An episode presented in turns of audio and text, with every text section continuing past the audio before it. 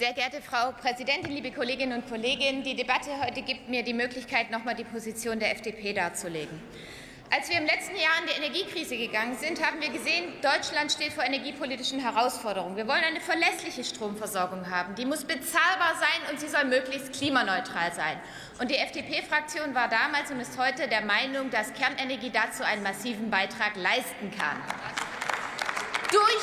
Durch unseren intensiven Einsatz haben wir es geschafft, dass im schwierigsten Winter 2022, 2023 die Kernkraftwerke am Netz geblieben sind und ihren Beitrag leisten konnten. Und das ist unser Erfolg gewesen.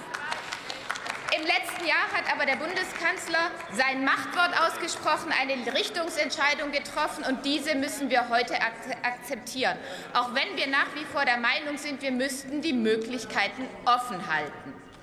Wir haben aber eine arbeitsteilige Bundesregierung, und Wirtschaftsminister Habeck hat gesagt, sicher, sauber und bezahlbar wird auch ohne Kernkraftwerke funktionieren. Und an diesem Wort werden wir seine Handlungen messen.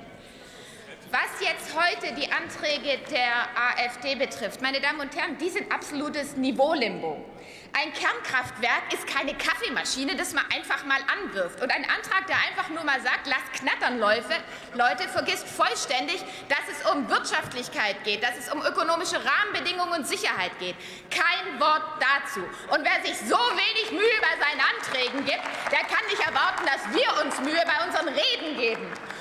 Und deswegen, meine lieben Damen und Herren, schenke ich diesem Haus dreieinhalb Minuten absolute Redezeit und Lebensqualität, indem ich hiermit meinen Beitrag zu diesen unwürdigen Anträgen einfach beende.